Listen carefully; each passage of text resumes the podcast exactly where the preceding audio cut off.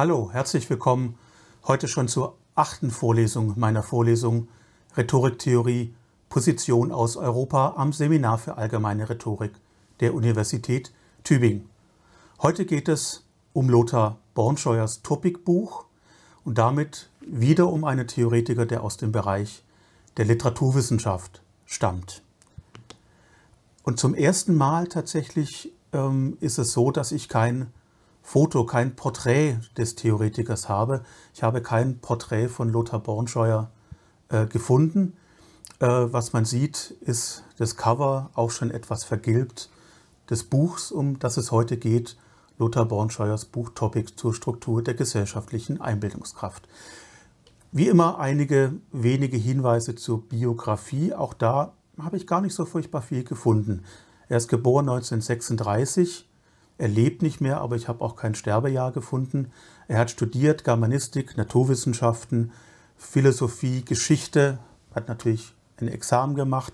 Und er war dann, und das ist vielleicht das Erste, was interessant ist, er war Assistent in Münster und zwar am Institut für Frühmittelalterforschung und am Seminar für mittellateinische Philologie äh, bei Peter von Moos, ein äh, ähm, Forscher, der auch für die mittelalterliche Rhetorikgeschichte von großer Bedeutung ist.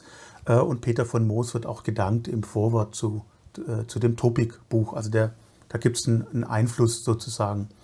Er hat dann promoviert äh, in der Geschichte offensichtlich äh, mit einem medievistischen Thema und ist dann aber 1974 berufen worden auf einen Lehrstuhl für neuere deutsche Literaturwissenschaft an die Universität Gesamthochschule in Duisburg. Und 1976 erscheint dann das Buch, um das es heute gehen soll, eben Topic zur Struktur der gesellschaftlichen Einbildungskraft. Wollen wir noch mal kurz schauen, was hat Bornscheuer zur Topic äh, publiziert. Äh, nicht furchtbar viel. Ähm, da ist zunächst zu nennen das Buch, um das es heute zentral gehen soll. Dann gibt es einen Aufsatz in diesem Plättband, äh, den ich auch schon mal genannt hatte, in der äh, Sitzung zu Plätt eben. Da gibt es einen Aufsatz Zehn Thesen zur Ambivalenz der Rhetorik und zum Spannungsgefüge des Topos-Begriffs. Das ist ein Aufsatz, der ganz kurz ist, der hat vielleicht zehn Seiten, zwölf. Äh, und äh, wenn Sie einen Einstieg in das Thema äh, Topic, Braunschweigs Topic-Konzept haben wollen, dann hat man da sozusagen wirklich thesenhaft nochmal eine ganz gute Zusammenfassung. Schließlich dann 1984 im Reallexikon der deutschen Literaturgeschichte in Band 4 der Artikel Topic. Relativ umfassend, auch mit umfassendem äh, Forschungsbericht, wenn Sie sich dafür interessieren. Die Forschung zur Topic in unterschiedlichen Disziplinen, die findet man dort äh, sehr, sehr gut äh, zusammengefasst, eben mit Stand Anfang der 80er Jahre. Und dann in den Kontext gehört es auch noch zwei längere, größere ja, Rezensionen, Forschungsberichte im mittellateinischen Jahrbuch aus den Jahren 76 und 87. Und danach, muss man sagen, hat äh, Bornscheuer offensichtlich das Interesse an Topik ein wenig verloren. Nicht das Interesse an Rhetorik, aber das wandelt sich ein wenig sein Interesse. Das wandelt sich in Richtung Utopie. Das wandelt sich auch in Richtung eines Interesses an der Anthropologie. Einer der letzten äh, Aufsätze von Bornscheuer ist tatsächlich eine Auseinandersetzung mit Hans Blumbergs Rhetorikverständnis, also diese Idee dass der Mensch ein Mängelwesen ist und dass er zur Kompensation sozusagen seiner Mängel der Rhetorik bedarf.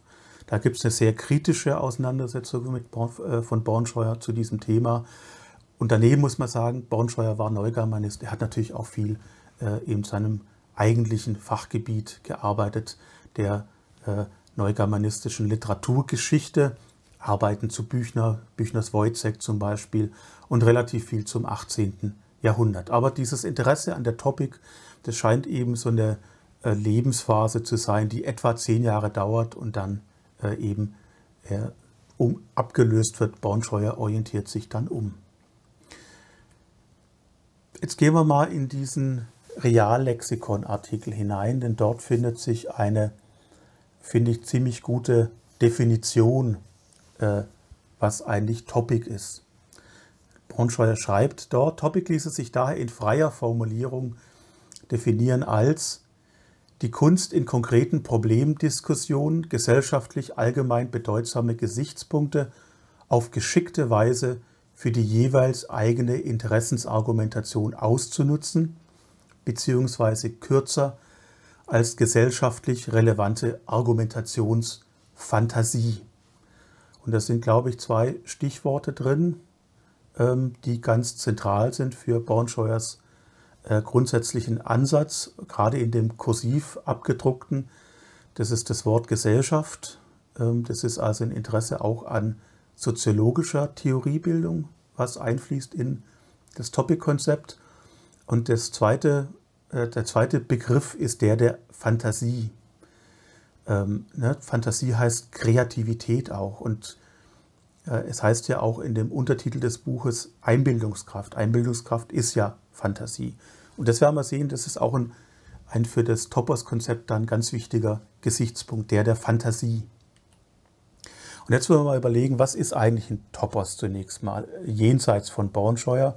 Äh, schauen wir mal ins historische Wörterbuch der Rhetorik, wo Rhetoriker eben schauen, wenn sie nachgucken wollen, was ein Begriff bedeutet.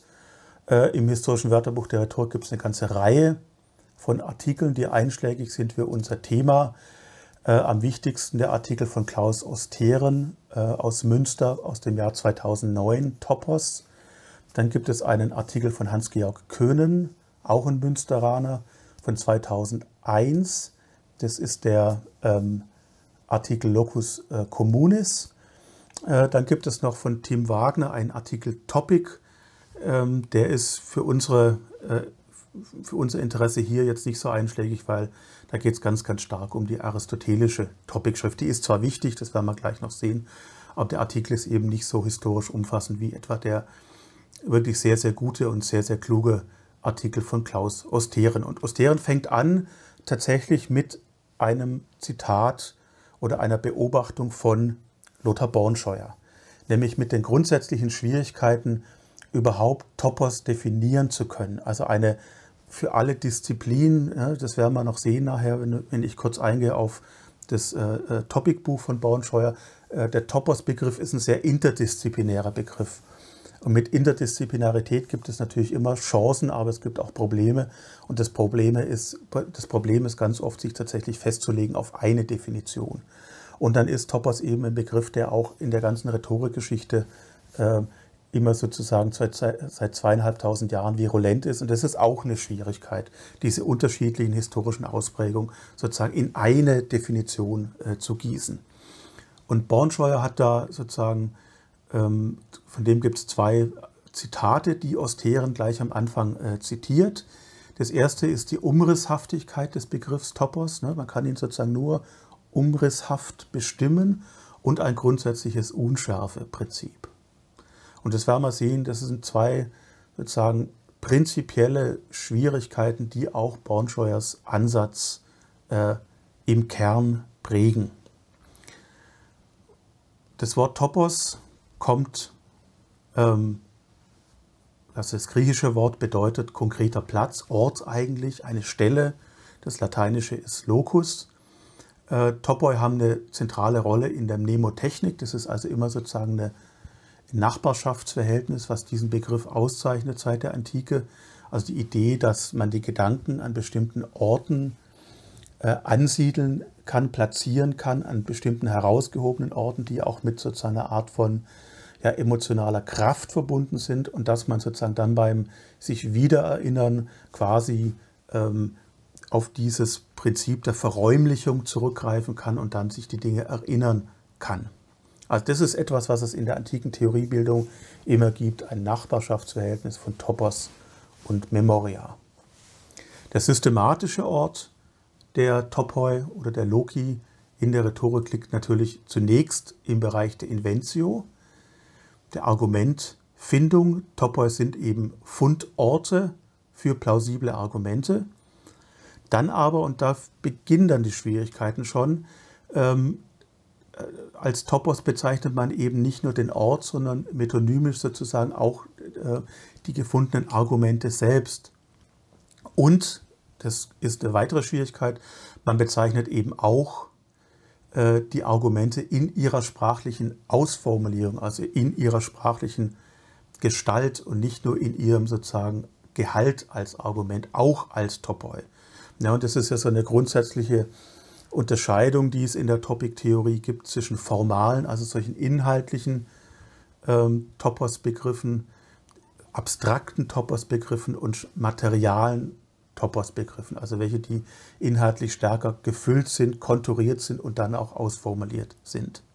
Dann gibt es eine weitere Schwierigkeit, eben nicht nur sozusagen allgemeine Topoi, ähm, das ist die Grundbedeutung des Topos-Begriffes, Topos als etwas, was nicht fachspezifisch ist, aber es gibt natürlich für die Gerichtsrede dann juristische Sondertopoi und die haben sich dann historisch eben auch äh, herausgebildet, eigene Topiken für bestimmte Bereiche der, äh, der Gesellschaft, für bestimmte kommunikative Situationen. Aristoteles, das ist der erste große Topos-Theoretiker, der zweite ist Cicero, gehe erst auf Aristoteles ein. Äh, ne, da kommt eben diese Definition, Topoi sind Suchformeln für Argumente, Sie sind die Grundlage von, Dialekt, äh, von Dialektik und Rhetorik. Und die Dialektik, ne, das wird dann in der äh, Topikschrift von Aristoteles abgehandelt, aber der Topos-Begriff ist eben einer, der sich ganz wesentlich in diesen beiden Schriften findet, Topik und Rhetorik. Dann ähm, nach Osteren gibt es bei Aristoteles in etwa so drei Typen von Topoi, allgemeine Topoi, die in allen Disziplinen und allen Redegattungen Anwendung finden können. Dann gibt es spezifische Topoi, die nur in einer rhetorischen Gattung äh, verwendbar sind. Zum Beispiel, das ist das Beispiel, was er anwendet und das ist, glaube ich, auch vielleicht das Standardbeispiel, das, das Beispiel, was einem auch am, am schnellsten einfällt, zum Beispiel in der Gerichtsrede. Da geht es um Recht und Unrecht und es gibt eben Topoi, die äh, sozusagen dort dann die Argumentfindung mit Blick auf Recht und Unrecht äh, äh, bewerkstelligen. Und dann gibt es noch etwas, was Aristoteles auch als Topos, als Topoi bezeichnet, Charaktertypen und Pathoserregung, also all das, was es im Buch 2, äh, was im Buch 2 der Rhetorik dann zu finden ist. Und das sagt Osteren, das ist eine sehr heterogene Kategorie. Das heißt, man sieht schon, es gibt unterschiedliche Allgemeinheitsgrade und es gibt unterschiedliche sozusagen Felder, Bereiche, in denen der Topos-Begriff bei Aristoteles zur Anwendung kommt. Das heißt eben Umrisshaftigkeit. Es gibt nicht die, äh, nicht die sozusagen ganz bündige, sozusagen ne, auf einen Bereich sich ganz klar einschränkende Definition oder Verwendung des Topos-Begriffs. Schon bei Aristoteles und bei Cicero und in der römischen Rhetorik wird das Ganze eigentlich noch diffuser, noch umrisshafter. Ähm, bei Cicero findet sich eine traditionsreiche Formulierung, ne, die Topi, äh, die, die, die Topoi oder die Loki äh, werden dort bezeichnet als Sedes Argumentorum. Äh, da sagt Hans-Georg Köhn, ja, das der Begriff ja, Sedes Argumentorum, das kommt, heißt sozusagen Schlupfwinkel der Argumente. Und Schlupfwinkel ist eigentlich ein, ja, ein Wort aus dem Bereich der Jagd. Ne? In den Schlupfwinkeln verstecken sich die Tiere, um nicht gefunden zu werden. Und Teil sozusagen eben auch der Kreativität des Redners besteht darin, die Tiere, aber dann übertragen natürlich sozusagen die Argumente aufzufinden in ihren Schlupfwinkeln, wo sie vielleicht äh, versteckt sind. Es kommt dann in der römischen Rhetorik bei Cicero der Begriff des Locus communis, ne, des Gemeinplatzes, von dem das ist ja ein Begriff, den wir oder ein Wort, das wir heute noch verwenden. Und da sagt ähm, Klaus Osteren, das ist ein sehr ambiger, nicht sehr scharf definierter Begriff, dieser Begriff des Locus communis. Denn das bedeutet ähm, ein Locus von großem Allgemeinheitsgrad, der andere Topoi einschließt, also sozusagen ein Oberbegriff, der dann verschiedene andere Topoi unter sich ähm, versammeln lässt. Ähm, es bedeutet auch Loki, die für beide Parteien eben in einem sozusagen rhetorischen Agon verwendbar sind. Loki, die den Redegegenstand dann in ein übergeordnetes Thema einordnen eine abstrakte philosophische Dimension äh, eröffnen. Das ist etwas, was Cicero sehr stark vertritt, sagt ja, okay, das ist eigentlich die Meisterschaft des Redners, also der besondere Kunstkniff des Redners besteht eigentlich darin, wenn er zum Beispiel eine Gerichtsrede hält, gar nicht beim eigentlichen Fall zu bleiben, ähm, also beim Kasus zu bleiben, sondern von dem Kasus ausgehend eigentlich eine Erörterung philosophischer, abstrakter Natur zu betreiben. ähm, und da kommen eben dann die Topi ins Spiel. Dann zweitens ein Lokus, in dem eben Inhalt und Ausdruck miteinander verbunden sind. Also das ist eben dann so ein materialer Topos-Begriff. Ähm, und in dieser Bedeutung ist, sind die Loci Communes so etwas wie die Ausarbeitung eines Standardthemas, also fertige, so ein, so ein Ready-Made, fertige, fabrizierte, auswendig gelernte oder lernbare Versatzstücke für Reden. Und das ist eine sehr alte Vorstellung. Die heißt bei Cicero dann äh, Locus Communis, aber von der Sache her findet die sich schon in der Sophistik am Anfang sozusagen des, der theoretischen Reflexion in der europäischen äh, Rhetorikgeschichte. So beginnt eigentlich auch, wenn man so will, die rhetorische Theorie und sozusagen beginnen die sophistischen Rhetoriklehrer, nämlich solche Versatzstücke bereitzustellen, auszuformulieren, die man dann in Reden einsetzen kann, quasi fertig, fertig inserieren kann in einen Redetext. Das wird in der Rhetorikgeschichte tatsächlich äh, auch kritisch gesehen von Aristoteles und vor allem dann auch von Quintilian, weil Quintilian sagt, ja, okay, das Entscheidende ist doch eigentlich sozusagen die Situationsbezogenheit der, äh, der Topik, der Topoi, die verwendet wird, dass die sozusagen passen auf die jeweilige Situation. Das Konsilium des Redners äh, ist da eben entscheidend. Äh, und wenn man solche fertig fabrizierten Topper nimmt, dann ist es eben schwierig und dann passt es vielleicht nicht immer. Also da ist so eine Idee des Redners auch als einer Figur, die sozusagen auch situationsmächtig ist und deren Situationsmacht sich eben auch dadurch auszeichnet, dass sie diese Dinge gar nicht braucht. Ciceros Topica schließlich, das ist ja ein spätes Werk von Cicero, ist die erste juristische Fachtopik, sagt Lothar Bornscheuer. Und damit entstehen eben dann auch solche fachspezifischen Sondertopiken des Rechtes. Und das ist etwas, was Bornscheuer selber sehr, sehr stark dann umgetrieben hat. Ich gehe nochmal über zu diesem Aufsatz, zu diesen Thesen, zehn Thesen ähm, aus dem Plättband, These 6 und 7, ähm, sozusagen resultierend aus unserem kleinen Streifzug durch die Begriffsgeschichte des Topos-Begriffes. Bornjoyer sagt, These 6, es gibt keine präzise historische Definition des Topos. Also das ist etwas, was er feststellt, ähm, auch in dem Topic-Buch. Ähm, es gibt keine präzise historische Definition des Topos. Es gibt viele Begriffe und die sind auch nicht sehr trennscharf. Denn These 7, es gibt keine allgemeingültige begriffssystematische Abgrenzung des Topos bzw. Locus-Begriffs gegenüber Begriffen wie Locus communis, Argumentum, Argumentatio oder Amplificatio. Und das ist natürlich für jemand, der sozusagen präzise mit Begriffen arbeiten möchte. Ja, und ein wesentlicher Aspekt von Theoriebildung ist ja auch sozusagen Begriffsbildung, Begriffsdefinition, Abgrenzung, eine gewisse Schärfe der Begriffe. Ähm, das ist natürlich schlecht. Und wie geht man damit um? Und das wollen wir uns jetzt angucken. Zunächst zum Aufbau dieses Topic-Buches, denn der Aufbau spiegelt diese Problematik, diese begriffsgeschichtliche Problematik des Topos-Begriffs genau. Bornscheuer fängt nämlich an mit dem, was wir jetzt gerade eben auch gemacht haben, mit einer historischen Grundlegung des Topos-Begriffes bei Aristoteles und Cicero. Also genau das, was wir jetzt gemacht haben. Und er kommt dann am Ende eben zu dem Schluss, diesen Thesen 6 und 7 aus dem Aufsatz von 77, dass das eigentlich, das ist eine Grundlegung, aber es lässt sich daraus eigentlich keine wirkliche Theorie ableiten. Was er dann macht, römisch 2, vier Strukturmomente des allgemeinen, eines allgemeinen Topos-Begriffs. Das ist das zentrale, nicht sehr umfangreiche Kapitel in dem Topic-Buch. Ähm, da zieht er sozusagen die Konsequenzen daraus und sagt, ja, eine Definition von Topos ist, weil das auch so ein vielschichtiger Begriff ist und begriffsgeschichtlich auch so ein aspektereicher Begriff ist, kann man eigentlich nur so ein Netz machen und vier Momente äh, äh, identifizieren, aber man kann den Begriff des Topos eben nicht ähm, definieren. Als drittens kommt dann, ja, und das ist sozusagen diese, das sind dann diese Sondertopiken, das ist sozusagen Abwandern, Einwandern des Topos-Begriffes in äh, Einzelfächer, die Sie dort auch finden auf der äh, Folie.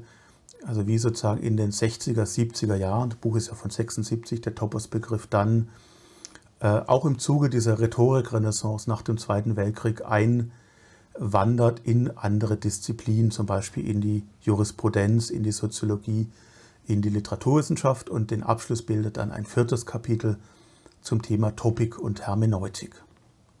Heute soll es aber nur um das Kapitel 2 gehen, römisch 2. Und da äh, gehen wir weiter nochmal.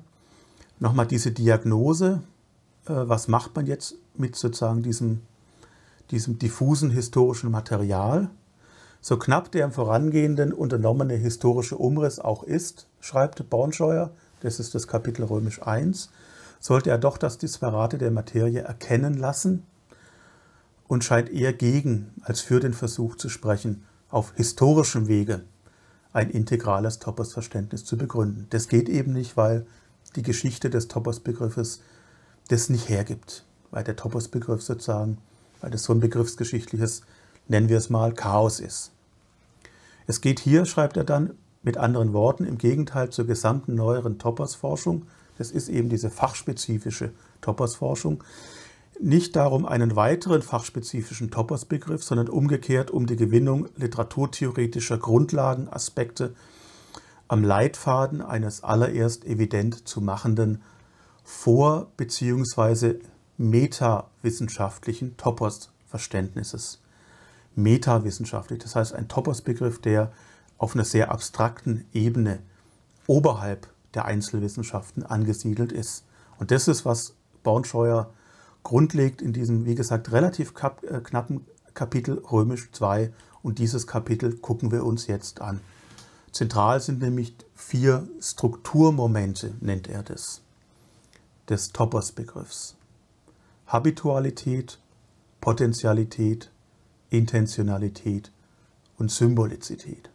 Das sind vier Strukturmomente des Topos-Begriffes, ähm, die in einem äh, Verhältnis, in Relation zueinander stehen und die gehe ich jetzt mit Ihnen im Einzelnen durch und wir beginnen bei der Habitualität. Da geht er von Aristoteles aus. Ja, also es ist nicht so, dass die Geschichte der, des Topos-Begriffs keine, keine Rolle spielt, im Gegenteil, aber es ist eben klar, nur auf Grundlage äh, sozusagen der historischen, äh, der Begriffsgeschichte des Topos-Begriffs kann man keine Theorie bilden. Was heißt Habitualität? Ne, es ist ein Verfahren, durch dessen Anwendung ein Redner eben in der Lage ist, auf Grundlage der herrschenden Meinung über jede vorgelegte Zweifelsfrage zu einem Urteil zu kommen. Das leitet sich, wie gesagt, aus der Topik des Aristoteles ab, gleich am Anfang. Da ist eben dieser Begriff der herrschenden Meinung ganz wichtig, Endoxa. Da geht es also, sagt äh, Bornscheuer, um internalisierte Geltungsansprüche der Tradition und Konvention. Zum Beispiel, sagt er, ein idealer gesamtgesellschaftlicher Konsensus omnium, herrschende Vorurteilsstrukturen, kanonisierte Bildungsgüter, Lehrmeinung von Autoritäten, also da all das, was auch über Bildungsinstitutionen vermittelt wird. Das ist sozusagen der Bereich des, Habitual, des Habituellen. Dann auch der Bereich des Sentenziösen, sprichwörtlichen, Zitathaften, ne, in denen sich ja solche gesamtgesellschaftlichen Haltungen, Vorurteilsstrukturen, Werte auch ausdrücken. Dann gesamtgesellschaftliche Erfahrungen eben, Erinnerungen, handlungsleitende Bedeutungsinhalte, äh, zum Beispiel das Gute, also auch ethische Dinge. Und dann ganz interessant, äh, das bleibt aber im Bereich des Gesellschaftlichen sozusagen gar nicht stehen, sondern äh, der Topos-Begriff mit Blick auf eben diese Dimension des, der Habitualität, der geht auch rein, sagt er, in der antiken Theoriebildung auch in die Physik zum Beispiel, also auch in die Naturwissenschaften oder nennen wir es Naturphilosophie. Er definiert dann, ein Topos ist ein Standard des von einer Gesellschaft jeweils internalisierten Bewusstseins, Sprach- und/oder Verhaltenshabitus, ein Strukturelement des sprachlich-sozialen Kommunikationsgefüges, eine Determinante des in einer Gesellschaft jeweils herrschenden Selbstverständnisses und des seine Traditionen und Konventionen äh, regenerierenden Bildungssystems. Relativ komplexe Definition, müssen Sie vielleicht nochmal lesen, aber es ist, das sind wichtige Aspekte des Topos-Begriffs. Und in Habitualität steckt Habitus drin, auch in dem Zitat eben steckt ja der Habitus-Begriff drin und den müssen wir uns jetzt nochmal angucken. Der kommt nämlich ähm, zunächst aus der Kunstgeschichte und spielt dann aber in der Soziologie eine ganz zentrale Rolle. Er stammt eigentlich ursprünglich von dem Kunsthistoriker Erwin Panofsky und von Panofsky hat ihn dann der französische Soziologe Pierre Bourdieu äh, in seine ja, Soziologie der symbolischen Formen, eines der Hauptwerke von Bourdieu, äh, sozusagen integriert, äh, adaptiert. Bornscheuer schreibt, die, der Habitus ist ein System verinnerlichter Muster, die es erlauben, alle typischen Gedanken, Wahrnehmungen und Handlungen einer Kultur zu erzeugen. Und nur diese. Das heißt, es ist so ein, ja, ein generatives Prinzip, was dem Habitus auch äh, eignet. Und da gibt es eben sozusagen dann diese beiden Aspekte, eben diesem Aspekt sozusagen des Generativen, die Produktivität des Habitus, ne, der bringt etwas hervor, ähm, aber er bringt e, etwas hervor eben in einem sozusagen Rahmen, äh, der eben von der Tradition und von der Konvention gesteckt wird. Bornscheuer sagt aber auch, ne, in, diesem, in, dieser Frage der, der Kreativität, des, des Neuen sozusagen, bloße Habitualität von Topoi führt sozusagen zum Topos als einem bloßen Klischee. Also es gibt auch sozusagen abgesunkene Topoi, wenn man so will. Das wäre die Habitualität und wir gehen zum zweiten zur Potentialität. Wiederum äh, beginnt Bornscheuer mit Aristoteles Topic. Da heißt es sozusagen, Potentialität bedeutet Offenheit gegenüber jeder Problemlage. Und das bedeutet aber zugleich, wie gehen wir eigentlich als Redner zum Beispiel mit den Topoi um? Er sagt, es gibt ganz prinzipielle Grenzen der Methodisierbarkeit. Die Topic ist eigentlich keine Technik. Die Topic ist kein Algorithmus. Die Topic ist keine sozusagen äh, Suchmaschine, wo ich an ein paar Rädchen drehe und dann kommen meine Argumente raus. Also das ist ja sozusagen ein, Vorurteil, was es oft gibt gegen die Topic und das ist historisch auch so gewesen. Das ist, also das Vorurteil ist auch historisch belegbar sozusagen. Aber eigentlich sagt er, eigentlich gibt es hier Grenzen der Methodisierbarkeit.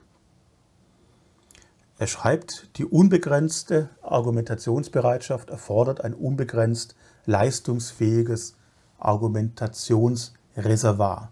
Hier liegt der Grund für den hohen Allgemeinheitsgrad der aristotelischen Topoi-Formulierung.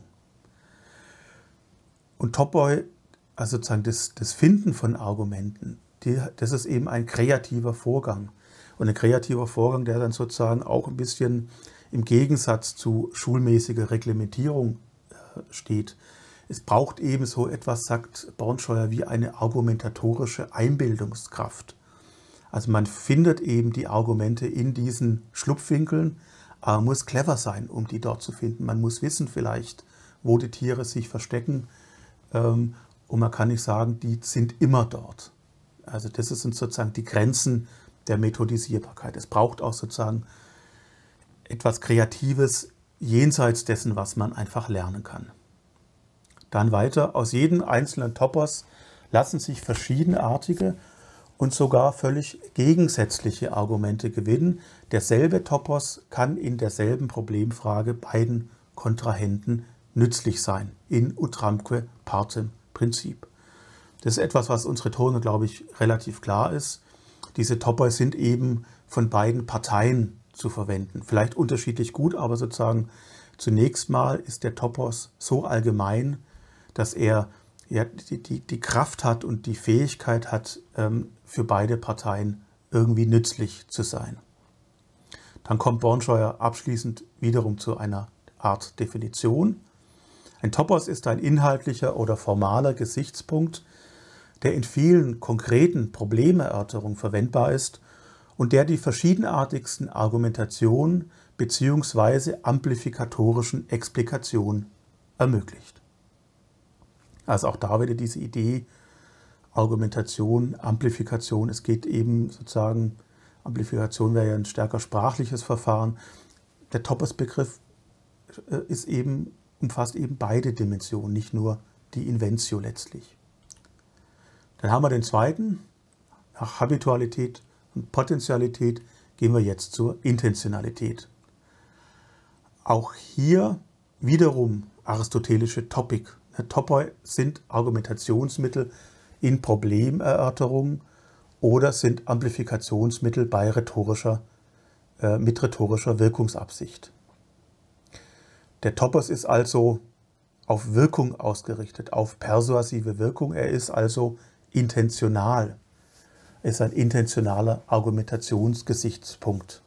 Und der, die Überzeugungskraft eines Topos bezieht sich eben auf dieser, auf eine Doppelfunktion. Ne? Und jetzt sehen wir schon, wie die vier äh, Strukturmomente auch in Wechselbeziehung zueinander stehen. Ne? Intentionalität ist eben sozusagen auch zu sehen in Bezug auf Habitualität. Ne? Der Charakter als habitualisierter Standard. Es gibt einen Bezug, schreibt Bornscheuer, auf eine Grundnorm des jeweils herrschenden gesellschaftlichen Selbstverständnisses. Und es gibt dann einen Bezug auf Potentialität, eben die Polyvalenz des Standards beim Einsatz in argumentativen Kontexten erzwingt eine interpretatorische Applikationsbemühung, sagt Bornscheu etwas gestellt. Und Polyvalenz meint einfach das in utramque partem Prinzip. Ne? Das Topoi sind polyvalent. Ähm, es gibt ein dialektisch dynamisches Wechselverhältnis, schreibt Bornscheuer, von allgemeiner Überzeugungskraft, objektiv gesellschaftlich, ne, das ist sozusagen das, was habituell ist, ist ja auf einer sozusagen gesellschaftlichen, allgemeineren Ebene, wenn man an Bildung, an Tradition zum Beispiel denkt. Und dann gibt es eben auch, ähm, ne, das ist dann die Potentialität äh, in der konkreten Situation, eine situationsbezogene Überzeugungskraft und die ist sozusagen okkasionell, occasio, das ist ja die Gelegenheit, disputatorisch, also sozusagen in der disputatorischen Auseinandersetzung um eben eine äh, gesellschaftliche Streitfrage. Ne? Das, solche Streitfragen hilft ja die Topic äh, zu lösen. Und es gibt eben dieses Wechselverhältnis von Habitualität und Potentialität. Der rhetorische Einsatz von solchen Topoi, also geeigneten Topoi, äh, geschieht ja aufgrund äh, ihrer habituellen Geltung. Ne, das garantiert ja, dass der Topos prinzipiell überhaupt überzeugen kann. Ähm, zugleich aber ähm, gibt es da natürlich auch die Idee, dass es auch variieren kann. Ne? Das ist ja die Frage, wie entsteht eigentlich so etwas wie, wie Fortschritt, wie entsteht Veränderung. Und da ist eben die Idee ja, das Habituelle ermöglicht schon auch Veränderung. Es ermöglicht schon auch, dass das, was in den Habitus sozusagen niedergelegt ist, an, an gesellschaftlich Normalem auch äh, sozusagen verändert werden kann, langsam. Ja, also sozusagen diese Traditionen ähm, werden affirmiert, sie werden dann auch verändert in der Kommunikation äh, und dann wird langsam zum Beispiel auch der habituelle Charakter äh, verändert. Also es ist schon eine Idee drin, dass sich äh, Topoi auch verändern können. Die spiegeln eben nur etwas Momenthaftes, wieder etwas Momentanes, einen aktuellen gesellschaftlichen Zustand, der schon in gewisser Weise stabil ist, der ist nicht schnell zu verändern, aber er ist durchaus veränderungsfähig. Zitat von Bornscheuer. Die Normativität der Topoi bleibt durch den dialektischen Reflexionsprozess nicht unberührt. Sie tritt vielmehr bereichert, modifiziert oder vermindert am Ende der Diskussion neu in Erscheinung. Die Geltungsdauer von Topoi beruht auf permanenter Selbstlegitimation. Das ist ein sehr wichtiger Gesichtspunkt permanenter Selbstlegitimation. Also indem Topoi verwendet werden in solchen gesellschaftlichen Problemlagen, indem sie funktionieren, überzeugend funktionieren, legitimieren sie sich auch selbst immer wieder aufs Neue. Topoi besitzen Bornscheuer weiter nur so lange Überzeugungskraft, wie sie sich bei Lösungen der gesellschaftlich lebensbedeutenden Probleme bewähren. Damit abschließend zur Intentionalitätskategorie. Also es gibt eben dieses dynamische Bezugsfeld von ja, Konvention, Habitualität und Invention, ne, Kreativität, Einbildungskraft, Potentialität und die Zusammenführung dieser beiden Strukturmomente mit der Intentionalität äh, heißt also die Applikation auf konkrete kommunikative Problemsituationen. Also das ist dann die Synthese aller drei äh, Wesensmerkmale, die sozusagen dann hier äh, eine Rolle spielen. Dann haben wir die drei, jetzt kommt noch die Symbolizität. Jeder Topos muss es heißen, jeder der Topoi bildet eine Einheit. Da gibt es einen Begriff bei Aristoteles, Tochaion, ein Element. Es gibt also eine Art, schreibt Bornscheer, eine Art Elementarcharakter des Topos, etwas, was auch führt zu formelhafter Fixierung, also auch sprachlich zeichnet sich das aus durch eine bestimmte Form der Prägnanz. Bornscheuer schreibt, Topoi lassen sich in knappen Regeln, Kurzsätzen, zusammengesetzten Ausdrücken oder bloßen Stichworten formulieren. Und zwar kann derselbe Topos verschiedene Grade sowohl der verbalen wie der semantischen Konzentration annehmen. Ja, und er sagt, gesellschaftliche Symbolsysteme, eben wie die Sprache, das sind eben Topiken unterschiedlichen Allgemeinheitsgrades. Grades. Ja, dann gibt es eben Allgemeintopiken und Sondertopiken. Damit abschließend zu dem Symbolizitätsaspekt. Äh, Bornscheuer schreibt, die konkrete Merkform, in der ein Topos oder eine Topic im gruppenspezifischen Individualbewusstsein am konzentriertesten modifiziert und am leichtesten abrufbar ist, bezeichnen wir als seine Symbolisierung. Eine präzise, sprachlich formelhafte oder auch bildhaft schematische Symbolprägung, es gilt also offensichtlich auch Bildtopoi. Führt er in seinem Buch nicht aus, wird auch da gar nicht weiter erwähnt, aber die Idee ist schon, diese gesellschaftlichen Symbolsysteme, das muss nicht nur Sprache sein, sondern es ist tatsächlich, es sind Symbolsysteme gemeint, die auch tatsächlich ähm, sozusagen Bild, Bilder sein können. Also bildhaft schematische Symbolprägung, Stichwort, Merkvers, Sentenz, logisches Argument ist die Voraussetzung einer zuverlässigen Präsenz, schreibt Braunschweig. Also auch die Idee der Präsenz Symbolizität heißt eben sozusagen durch prägnante Formulierung eben auch, dass der Topos da zum Beispiel sprachlich eine Art von Präsenz gewinnt. Damit haben wir alle vier, Habitualität, Potentialität, Intentionalität und Symbolizität. Und es geht jetzt nochmal darum, so ein paar Stichworte nochmal zu rekapitulieren. Habitualität, also die kollektiv-habituelle Vorprägung. Herkunft aus Tradition und Konvention Wesenskern des Toppers. Der letzte Aspekt ist nochmal wichtig. Es gibt auch so eine Hierarchie zwischen diesen vier Strukturmomenten und die Habitualität steht nicht zufällig an erster Stelle. Die ist tatsächlich die wichtigste, das Wichtigste dieser Strukturmomente. Ohne Habitualität gibt es ja gar keine Geltung von äh, Topoi.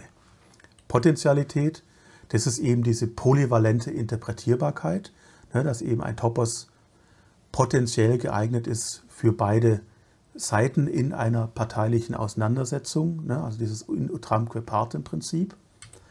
Intentionalität ist eben die problemabhängige, situativ wirksame Argumentationskraft, also tatsächlich die Überzeugungskraft, die der Topos in der Lage ist zu entwickeln, die entwickelt sich natürlich tatsächlich erst, wenn ein Topos zum Beispiel in einer Rede, in der Kommunikation tatsächlich angewendet wird mit bestimmten Absichten, also mit einer Überzeugungsabsicht. Und das ist die Kategorie der Intentionalität. Symbolizität schließlich ist, nennt er die gruppenspezifisch konkretisierende Merkform, die Ausdrucks- und Vermittlungsfähigkeit, also da eben diese Idee, dass die Topoi eben auch sozusagen einen Charakter von Prägnanz haben. Die haben auch in dem in ausdruckseitig sozusagen in ihrer Formulierung oft etwas Sentenzhaftes, oft etwas sozusagen ein, wie Merksprüche äh, sind die oder wie, wie Aphorismen, wie lehrhafte Aphorismen zum Beispiel. Also das sind die vier Strukturmomente nach Luther Bornscheuer. Drei abschließende Sätze vielleicht noch, dann sind wir am Ende dieser Vorlesung angelangt. Topos ne, ist ein Strukturelement der gesellschaftlichen Kommunikation. Topoi sind Grundelemente der gesellschaftlich-ideologischen Selbstkonstitution. Ja, also ohne Topoi, ohne diese sozusagen sich auch sozusagen verständigen in einer Gesellschaft, was eigentlich Traditionselemente sind. Das ist ja nicht per se gegeben, sondern Tradition ist ja immer sozusagen ein, ein Prozess des Annehmens und des Weitergebens, aber das ist ein aktiver Prozess. Traditionen sind nicht einfach per se da, Traditionen können auch verschwinden, ne, wenn wir an dem Punkt der Habitualität zum Beispiel sind. Das heißt, das ist auch in den Topoi konstituiert sich quasi eine Gesellschaft auch selbst und konstituiert auch ihre Ideologie, ihre Grundansichten. Zweites Zitat, das eigentliche Telos des topischen Apparates ist seine Funktion im Rahmen der vorwissenschaftlichen Problemlösung und Meinungsbildung. Vorwissenschaftliche Problemlösung, das ist eben all das, was gesellschaftlich letztlich ist.